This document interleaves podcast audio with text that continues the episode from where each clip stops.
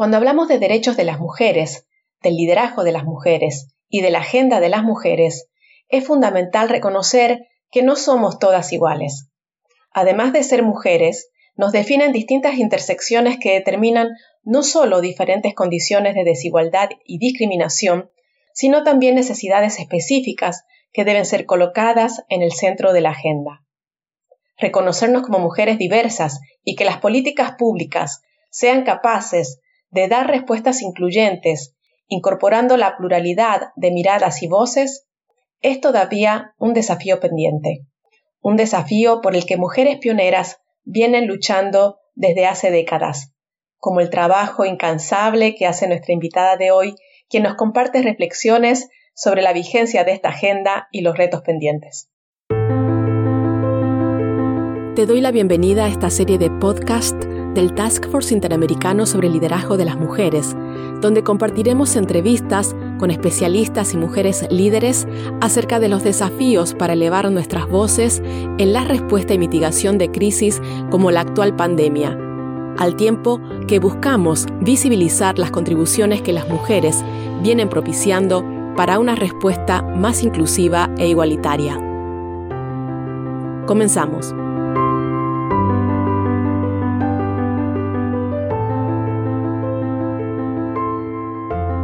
Mi nombre es Flavia Tello, coordinadora del Task Force Interamericano sobre el Liderazgo de las Mujeres, y hoy estoy sumamente honrada de poder entrevistar a Ana Irma Rivera Lacén, quien hace parte del Consejo Consultivo de CLADEM como una de sus fundadoras. Ana ha sido la primera mujer afrodescendiente en presidir el Colegio de Abogados y Abogadas de Puerto Rico y la tercera mujer en encabezar la organización, pero también fue la primera persona de la comunidad LGTBIQ en ejercer dicho cargo al frente del colegio. Es una activista feminista, de derechos humanos y por la diversidad sexual. Ha recibido numerosos premios y distinciones por su trabajo, entre otros la medalla Capetillo Roque del Senado de Puerto Rico. Es abogada en ejercicio, es profesora adjunta de la Escuela de Derecho de la Universidad Interamericana de Puerto Rico y actualmente es candidata a senadora en las próximas elecciones en Puerto Rico. Bienvenida, Ana Irma. Gracias por aceptar la invitación a acompañarnos en esta serie de podcast. Muchas gracias y gracias de verdad por la invitación y tener la oportunidad de conversar contigo y con toda la gente que escucha el, podcast. Muchas gracias, Ana Irma. Usted es una de las fundadoras de CLADEM, que para quienes no la conozcan es el Comité de América Latina y el Caribe para la Defensa de los Derechos de la Mujer. CLADEM, además, es una de las organizaciones que integran este Task Force Interamericano sobre el Liderazgo de las Mujeres. Entonces, Ana Irma, me gustaría mucho que nos cuente brevemente en qué contexto nace CLADEM, en este caso en el Caribe, cuál es su misión y cuál es la agenda de trabajo que actualmente están impulsando. CLADEM nace como una respuesta necesaria para ver el derecho como un instrumento eh, de cambio y sabemos que el derecho es una de las maneras en que se, eh, se instaura como normativa eh, todo lo que es el patriarcado y una mirada excluyente de la participación y la equidad de las mujeres. Así es que mirando el, el derecho como un instrumento, eh, así es que nace CLADEM, empezar a hacer cambios eh, desde esa plataforma y desde esa plataforma cambiar la plataforma misma de lo que es el derecho. Eh, yo me integro precisamente como para, para el Caribe, para que CLADEM también estuviera representado en el Caribe, en ese sentido desde la Fundación El Caribe para CLADEM. Eh, y me parece que CLADEM ha ido cambiando con los tiempos a medida que siguen avanzando precisamente los cambios, no solamente en el derecho, sino en las maneras en que los activismos legales y jurídicos se hacen. Eh, ha logrado ajustarse a esos tiempos, ha logrado incorporar grandes eh, logros e impactar grandes logros a nivel nacional de cada una de las, de las personas que integramos y de los países que integramos CLADEM pero también ha logrado hacer algo que es ajustarse a los tiempos a medida que ya incluso las reuniones presenciales no se hacen como antes y mucho antes del COVID, mucho antes de la pandemia, ya CLADEM había estado ir ajustándose, a ir cambiando con los tiempos para que realmente la participación de las mujeres que integramos CLADEM pudiera ser mucho más democrática, eh, facilitar la comunicación y en ese sentido ir de acuerdo con los tiempos de una manera mucho más rápida como son las comunicaciones a través de los medios electrónicos. Así que CLADEM ahora mismo está en todos los países que trabajamos, ¿verdad? Pero desde cada uno de los países tenemos unas agendas en común que impulsamos, eh, agendas que impactan también o se entrelazan también con agendas que, vienen de diferentes organismos internacionales, las cuales podemos asumir en ocasiones, en ocasiones eh, sumar, hacer aportaciones y en otras ocasiones pues lograr que sean parte de lo que desde nuestros países eh, se pueda impulsar para sobre todo integrar eh, una mirada distinta a los derechos de las mujeres con equidad y con inclusividad. Y eso también es una de las cosas que CLADEM ha ido avanzando con los tiempos, es integrar una mirada de, de, lo que son los derechos de las mujeres, y no de la mujer, sino de las mujeres, porque hemos reconocido desde el mismo nombre de CLADEM, que ya no es de la mujer, derechos de la mujer, sino de las mujeres, la diversidad eh, de las mujeres. Y hablando de la diversidad, pues podemos reconocer que el discurso tiene que reconocer que a medida que avanzamos, uno va descubriendo que siempre hay muchas diversidades que se entrelazan en lo que es la identidad de ser mujeres y cada una de esas identidades también hay que mirarla como parte de los derechos que impulsamos desde CLADEN. Enseguida vamos a volver sobre esto último que señalaba sobre la diversidad de las mujeres, pero también eh, mencionó algo que, que, me parece sumamente relevante, ¿no? Que es cómo a través de todo este tiempo, de estos años, la agenda de las mujeres también ha ido evolucionando. Pero una de las grandes bases que no ha cambiado, ¿no? Eh, sobre las, y sobre las que se sostiene la agenda feminista y la agenda eh, por la igualdad es, sin lugar a dudas, el liderazgo social de las mujeres, que se organizan, se movilizan, proponen, cuestionan, pero sobre todo también aportan un trabajo invaluable al conducir las iniciativas en los países, en los territorios. En muchos casos son iniciativas pioneras y también son respuestas sociales y comunitarias a los distintos desafíos en los territorios. CLADEM es una red regional que articula a esas mujeres, ¿no? Y a organizaciones de mujeres. Y me imagino que el liderazgo social de quienes hacen parte de CLADEM es eh, clave en esta articulación. Desde el Task Force Interamericano sobre el Liderazgo de las Mujeres quiero contarle y contarle también a nuestra audiencia que en mayo pasado a propósito de esta crisis derivada por la actual pandemia, iniciamos una campaña que, entre otras cosas, busca visibilizar esos liderazgos de miles de mujeres que están conduciendo respuestas críticas en los territorios para hacer frente a, a esta crisis. Y hemos podido identificar, relevar, destacar y difundir algunas historias de estas lideresas sociales.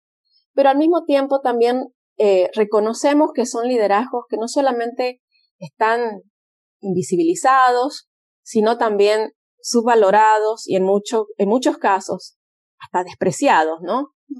¿Cuál podría ser el efecto a largo plazo de perder el compromiso y el liderazgo social de las mujeres y sus contribuciones al desarrollo, a la, a la democracia y, a la igualdad? Bueno, el, la, primera cosa es que las mujeres, como tú acabas de decir, en todo sentido, eh, en, la mayoría de los países somos la primera respuesta cuando hay crisis. Y es una respuesta que sale, es como natural que salga, porque se ha naturalizado la manera en que las mujeres respondemos a, a, esa, a esas situaciones.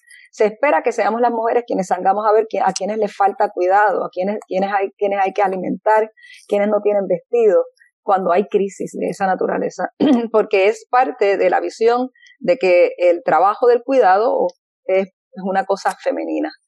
Así es que eh, me parece que por eso es que en las crisis eh, se encabeza las, primeras respuestas por las mujeres. El no reconocerlo por parte de los estados y de los gobiernos es seguir haciendo la invisibilización de las mujeres eh, en, en, las situaciones de, de cuando se están dando estas situaciones de crisis. Y el, invisibilizarlo y darlo por sentado quiere decir que entonces no se crea una respuesta institucional para darle apoyo no solamente a las mujeres que están haciendo eso, sino a las comunidades que necesitan precisamente lo que las mujeres salen naturalmente eh, a hacer. Fíjate que cuando estábamos haciendo el programa de, de la organización política a la que yo pertenezco, estuvimos mirando eso y lo que hicimos fue una mirada de perspectiva de género transversal de todo lo que tendría que ser la respuesta del Estado, no solamente ante emergencias, sino en general.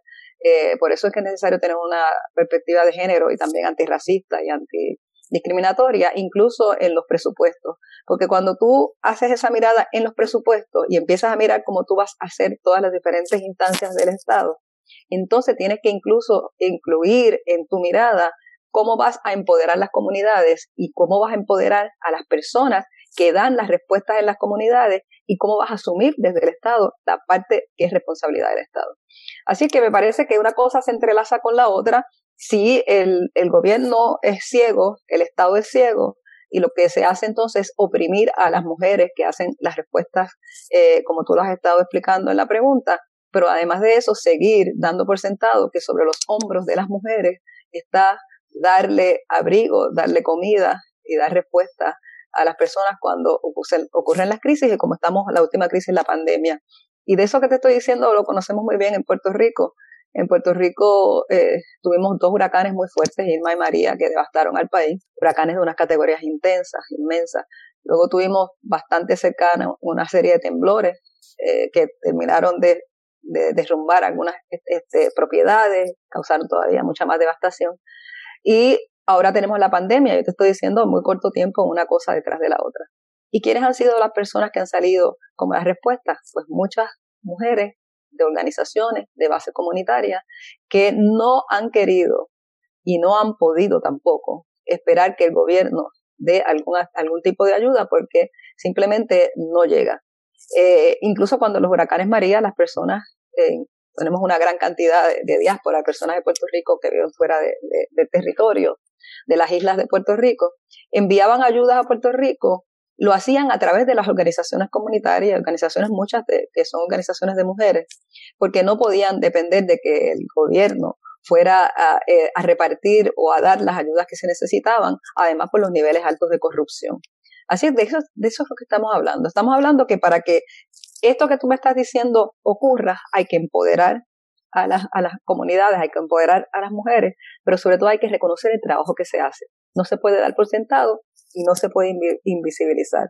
Y para eso se requiere pues, un compromiso, además de transparencia, un compromiso con la equidad y con el respeto al trabajo que se hace desde las comunidades, porque al final de cuentas las comunidades son la base de cualquier país. Y es desde las comunidades, si hacen los trabajos, pues el Estado tiene que apoyar esos trabajos y no dar por sentado el trabajo de las mujeres. Totalmente de acuerdo, Ana Irma. Pero además de, reconocer el trabajo de, de las comunidades y de este liderazgo social de las mujeres, eh, seguramente coincidimos en, en afirmar que las mujeres tienen que estar también en la toma de decisiones, especialmente a nivel político, económico, justamente para poder participar con esta mirada y sus voces en una respuesta más inclusiva, ¿no? A la mitigación de todas estas crisis que, que, bueno, para Puerto Rico ha sido devastador. Yo te diría que yo voy más allá. Yo eh, creo, de hecho, nuestro, como parte de los objetivos políticos que tenemos en, la, en Movimiento Victoria Ciudadana, que, que además yo soy la presidenta del Movimiento Victoria Ciudadana, además de candidata al Senado por acumulación, una de las cosas que pusimos fue como un objetivo electoral, la equidad y la paridad en los puestos electivos. No logramos el 50-50, pero prácticamente estábamos 47% de nuestras candidaturas eh, son mujeres y el 66% de las candidaturas nacionales eh, son mujeres. La candidata a la gobernación es una mujer, la candidata a la comisaría residente, que en el caso de Puerto Rico también es un puesto bien importante, es, mujer, y dos, eh, en los puestos por acumulación, eh, estamos dos mujeres y dos hombres, o sea que tenemos el 66.7% en esas candidaturas nacionales. Así que esa parte de nuestros objetivos nacionales, eh, objetivos electorales, mejor dicho, lo logramos. Pero no es solo porque sea mujeres, es porque es importante dar el mensaje de que no puedes discriminar solo por ser mujeres, porque el asunto con la, paridad es que la gente descarta con todos los estereotipos a las mujeres solo por ser mujeres. Pero una vez tú tengas eh, la visibilidad en tanto mujeres, en toda la diversidad de mujeres, entonces eh, tienes que eh, pedir y exigirle a las personas compromiso con los temas de equidad identidad y, en este caso perspectiva de género.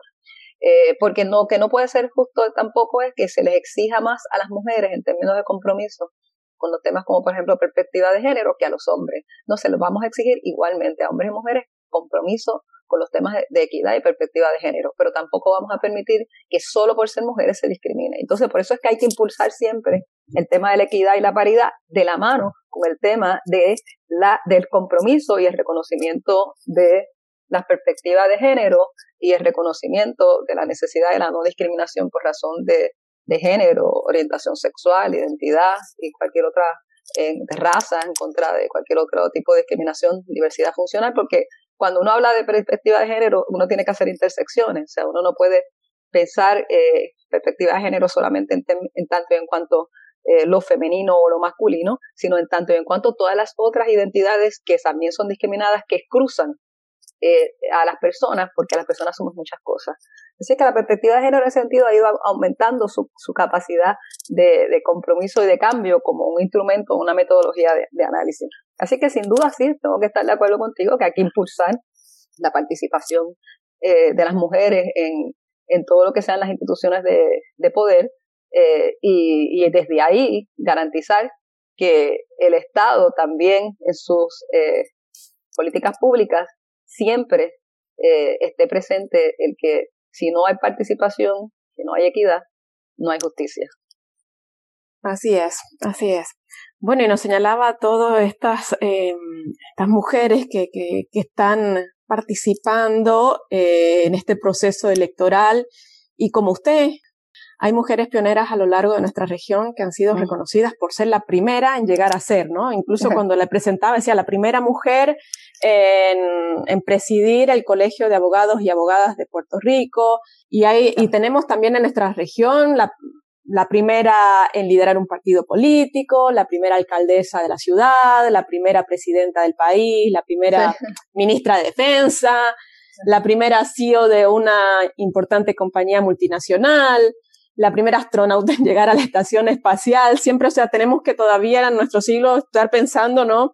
Eh, que todavía hay mujeres que incluso no han llegado a espacios o núcleos duros de poder, ¿no? Sí, se eso así. Mira, yo quizás, yo, fui la tercera, la tercera presidenta del colegio, pero la primera afrodescendiente y primera abiertamente lesbiana.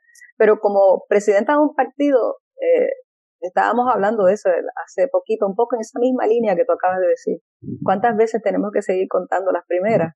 Pero mientras no haya equidad, pues una primera siempre abre paso una segunda, a la tercera, hasta que ya no tengamos que contar. En mi caso, pues yo como presidenta también del Movimiento de Historia Ciudadana, pues creo, estábamos tratando de ver, pero creo que es así, eh, soy la primera eh, presidenta de un partido que, eh, que es negra y que es, abiertamente de la comunidad LGBTIQ. Así es que la primera persona, ¿verdad? Que es abiertamente de la comunidad LGBTIQ. Y eso es importante. Eh, porque esa combinación de identidades que yo siempre las menciono todas juntas, si has leído sobre cosas que yo siempre he escrito desde, desde, desde mis activismos tempranos hasta el día de hoy, es que es necesidad, la necesidad de proyectar la complejidad de las personas para, porque los problemas de, de la discriminación son igualmente complejos y las soluciones tienen que asumir esa complejidad o de lo contrario no son soluciones sino parchos eh, eh, parciales que no, no van a ir a la médula del problema porque el problema es complejo. Eh, y entonces, pues, es importante siempre hablar sobre las complejidades de las identidades y las intersecciones. Así que sí, mientras seamos las primeras, esta, la primera, la otra, a la misma vez hay que ver cuántas primeras en una primera se dan. Y uno se sorprende eh, cuántas discriminaciones tenemos en la sociedad, porque algunas son más visibles que otras. Así que yo espero que un día, cuando esta parte de la historia que estamos viendo ahora se cuente, se cuente como algo bien remoto, porque ya no tengamos que estar contando las primeras de, los diferentes puestos que haya en la sociedad, que tengan algún grado de, que la gente se, se fije en ellos porque reconoce poder o tiene alguna posibilidad de cambio o iniciar cambios, promover cambios en la sociedad. Sí, encontré que usted eh, hace varios años ya participaba, promovió una publicación feminista donde eso, hace ya creo que más de 30 años, planteaban esto que hoy llamamos la interseccionalidad, ¿no? ¿Y cuánto hemos avanzado en este tiempo? en el reconocimiento de, esta diversidad de las mujeres y en la transformación de las agendas. Y te voy a decir que si yo no creyera que hemos avanzado, no estaríamos tú y yo hablando aquí sobre eso. Eso ya es un índice de que hemos avanzado. Eh, la publicación que de hace mención se llamaba El tacón de la chancleta. Tacón de la chancleta, porque en Puerto Rico a las personas que tienen mujeres, hijas mujeres, le dicen chancletero.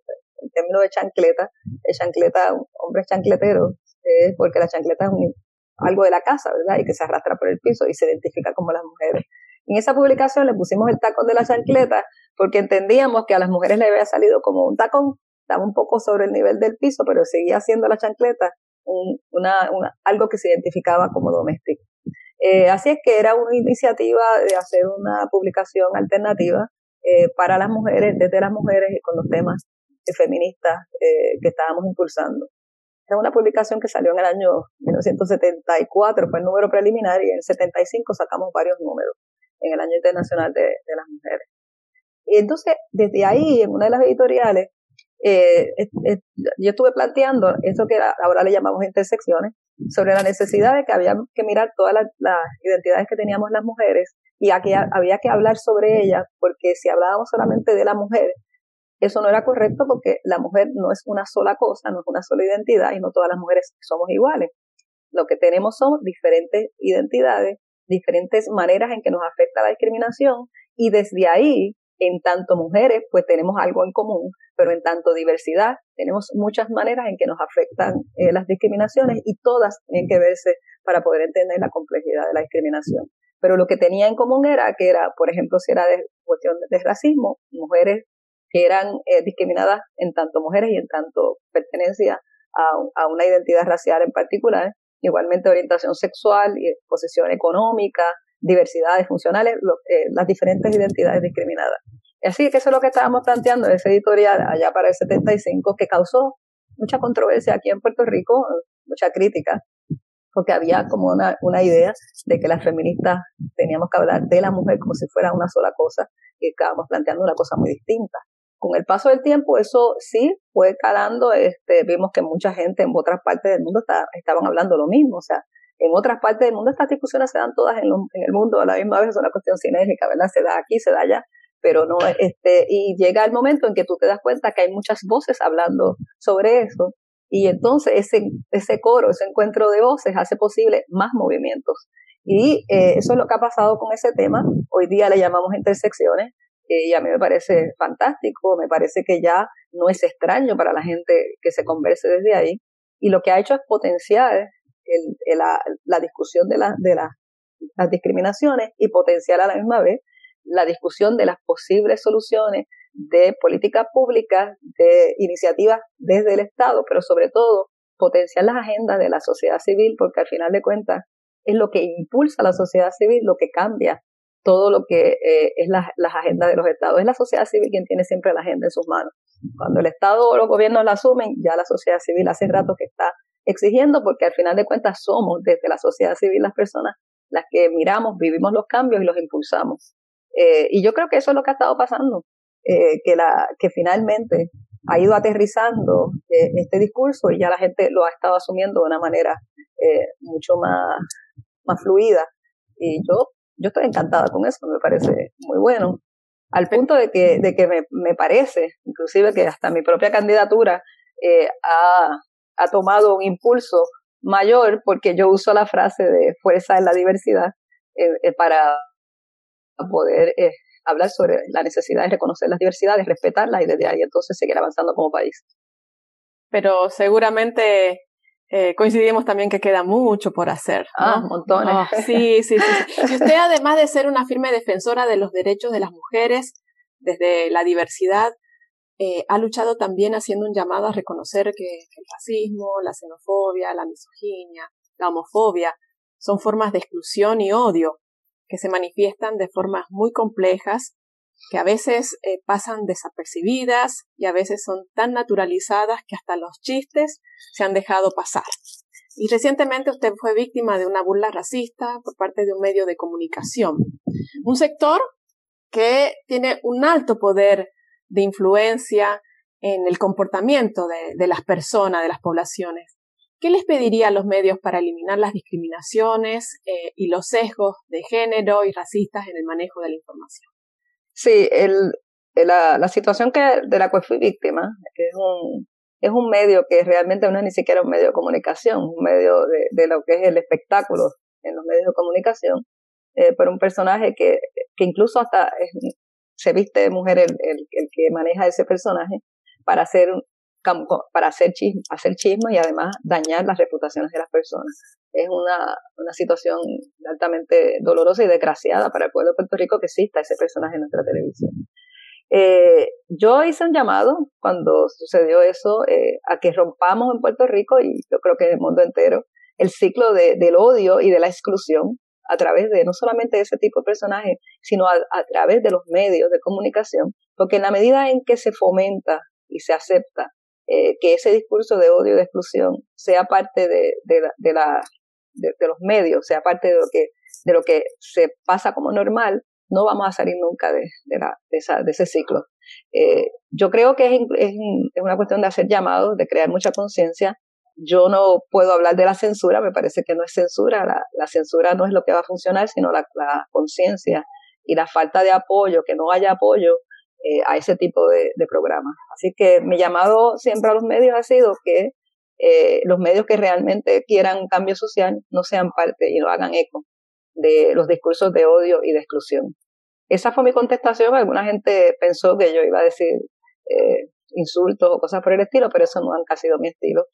Eh, yo lo que hice fue un llamado que fue recogido en todos los, periódicos. Eh, de hecho, hice, hice la, eh, el llamado lo hice por las redes sociales, mis redes sociales, y se conectaron muchas personas y salió casi literalmente lo que estaba diciendo en muchos de los periódicos. Eh, ayer precisamente tenía una entrevista donde me volvieron a preguntar sobre ese tema y yo volví a, a decir, el llamado es a, romper el ciclo del odio y la exclusión y no, no son palabras sencillas y, llanas, es decir, que se rompe el ciclo del odio y la exclusión. Es un llamado a una conciencia no solamente social, sino personal. En la medida en que, en que uno reconoce que el ciclo del odio y la exclusión es parte de replicar eh, las normativas que a la misma vez replican el prejuicio, pues uno también eh, tiene que asumir entonces una responsabilidad eh, personal que se replique en donde quiera que tú estés. En mi caso, si yo estoy en, activismos sociales, eh, pues tengo que tener ese discurso. Y si estoy en activismos políticos, partidistas como estoy ahora, pues tengo que mantener el discurso, porque yo no pienso ir al Senado eh, de mi país, de Puerto Rico, y ser otra persona, yo tengo que seguir siempre la misma persona que soy, eh, con el mismo mensaje a favor de la inclusión, de respeto a la diversidad y de hacer un país inclusivo en Puerto Rico, donde todas las personas eh, podamos vivir sin tener que estar enfrentando tanto odio y tanto discriminación. Qué tremendo todo lo que nos queda por, por recorrer para, para una transformación real como, como sociedad. Sí. sí. Ya para terminar, Ana Irma, le agradecería que hagamos un llamado a la acción usted como mujer política y al frente de un partido político, ¿qué recomendación le daría a los partidos políticos, no solamente los de su país, sino los de toda nuestra región, para comprometerse de manera efectiva con una democracia paritaria y, multicultural? Pues mira, yo creo que eh, hay que asumir, hay que asumir que, eh, que, que hay mucho trabajo que hacer para la inclusión y hay que asumir eh, que la, las políticas públicas y todo el diseño mismo del Estado tiene que hacerse a base del reconocimiento de, la inclusión. Eh, cuando te digo es el diseño mismo del Estado, es que todo, desde los presupuestos hasta la manera en que se aprueben las legislaciones, las políticas públicas, la manera en que se diseñe eh, absolutamente todo lo que tiene que ver con reconocer los servicios esenciales que las personas necesitan, tiene que tener una visión con perspectiva de género, antirracista y anti eh, cualquier tipo de discriminación. Y te lo digo porque también una de mis preocupaciones en estos días es que se, no se está reconociendo como debe reconocerse eh, el derecho al, al, acceso a las tecnologías de información y comunicación, que es ese asunto de la brecha digital que está marcando grandes desigualdades en las sociedades actualmente. Así es que, eh, porque no todo el mundo tiene acceso a las tecnologías de información y comunicación, lo cual puede, puede redundar en no tener acceso a cosas tan importantes como la educación misma. Así que mi, llamado es a que desde donde estemos, pero sobre todo las personas que están en el Estado, tengan conciencia de que no hay manera de hacer eh, alguna política de equidad, no hay manera de hacer un camino hacia un país inclusivo y de igualdad o de equidad para todas las personas si no hay una conciencia de perspectiva de género antirracista y antidiscriminatoria. Ese sería mi llamado. Muchísimas gracias, Ana Irma, por esta magnífica entrevista. Eh, la verdad es que es un gusto poder eh, escucharla, aprender, sobre todo porque ha tenido la, la, gran valentía, ¿no? De, ser pionera desde hace mucho tiempo y adelantar estas agendas que, que, todavía están tan vigentes y que eh, nos, nos lleva a interpelar ¿no? la, eh, la forma en que todavía seguimos concibiendo eh, la, la, democracia, el desarrollo de nuestros pueblos, la manera incluso de atender o de enfrentar estas crisis y el llamado de, de Ana Irma Rivera Lacen en esta entrevista es a ese reconocimiento de los liderazgos comunitarios, de los liderazgos de las mujeres, el reconocimiento a las diversidades, a las interseccionalidades y a, una inclusión eh, más plural, ¿no? De todas estas eh, voces y miradas en la toma de decisiones y en la respuesta por parte de las políticas públicas. Me gustaría, no quiero irme sin decirte algo. Eh, yo quiero que la gente no le tenga miedo a la palabra perspectiva de género, a las palabras perspectiva de género. Y que por ahí la gente que no está de acuerdo con eso dice que eso es una ideología. Lo que es la ideología es el patriarcado. Y contra la ideología del patriarcado se hace y se construyen todo lo que son las normativas del Estado, desde lo jurídico hasta todo lo que tenga que ver con la construcción misma de todas las instituciones del Estado. Tienen que ver con la manera en que se ve desde el patriarcado y que la vemos como normativas. Cuando uno trata de cambiar las normativas, precisamente se encuentra con eh, situaciones de gente que no quiere porque es incómodo cambiar. ¿verdad? Pues es incómodo cambiar porque le estás quitando privilegios a personas que desde el patriarcado los tienen y personas que lo defiendan aunque no tengan los privilegios. Eh, así es que la perspectiva de género es una metodología, una manera de hacer cambios, una manera de poder desmontar el patriarcado para que realmente construyamos caminos de igualdad, de equidad y de inclusión para todas las personas.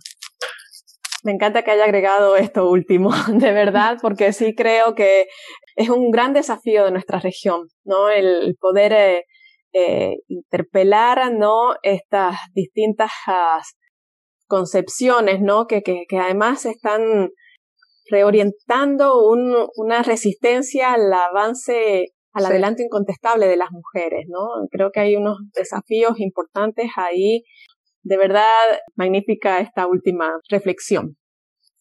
Muchas gracias, Ana Irma. Ha sido un gusto poder conversar con usted y le deseo el mayor de los éxitos en esta próxima contienda electoral.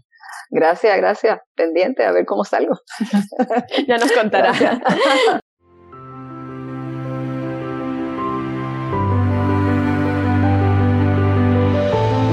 Hasta aquí lo que teníamos preparado para este episodio. Gracias por acompañarnos. Espero que haya cubierto tus expectativas y que así como creemos que estas conversaciones contribuyen al análisis y a una mejor comprensión de las desigualdades existentes y los desafíos para cerrar las brechas de género, confiamos en que hagas tu parte y que en los ámbitos en que tengas capacidad de influir, abogues también por la participación igualitaria y el liderazgo de las mujeres en la toma de decisiones. Te esperamos en el próximo episodio y hasta entonces nos vemos en redes.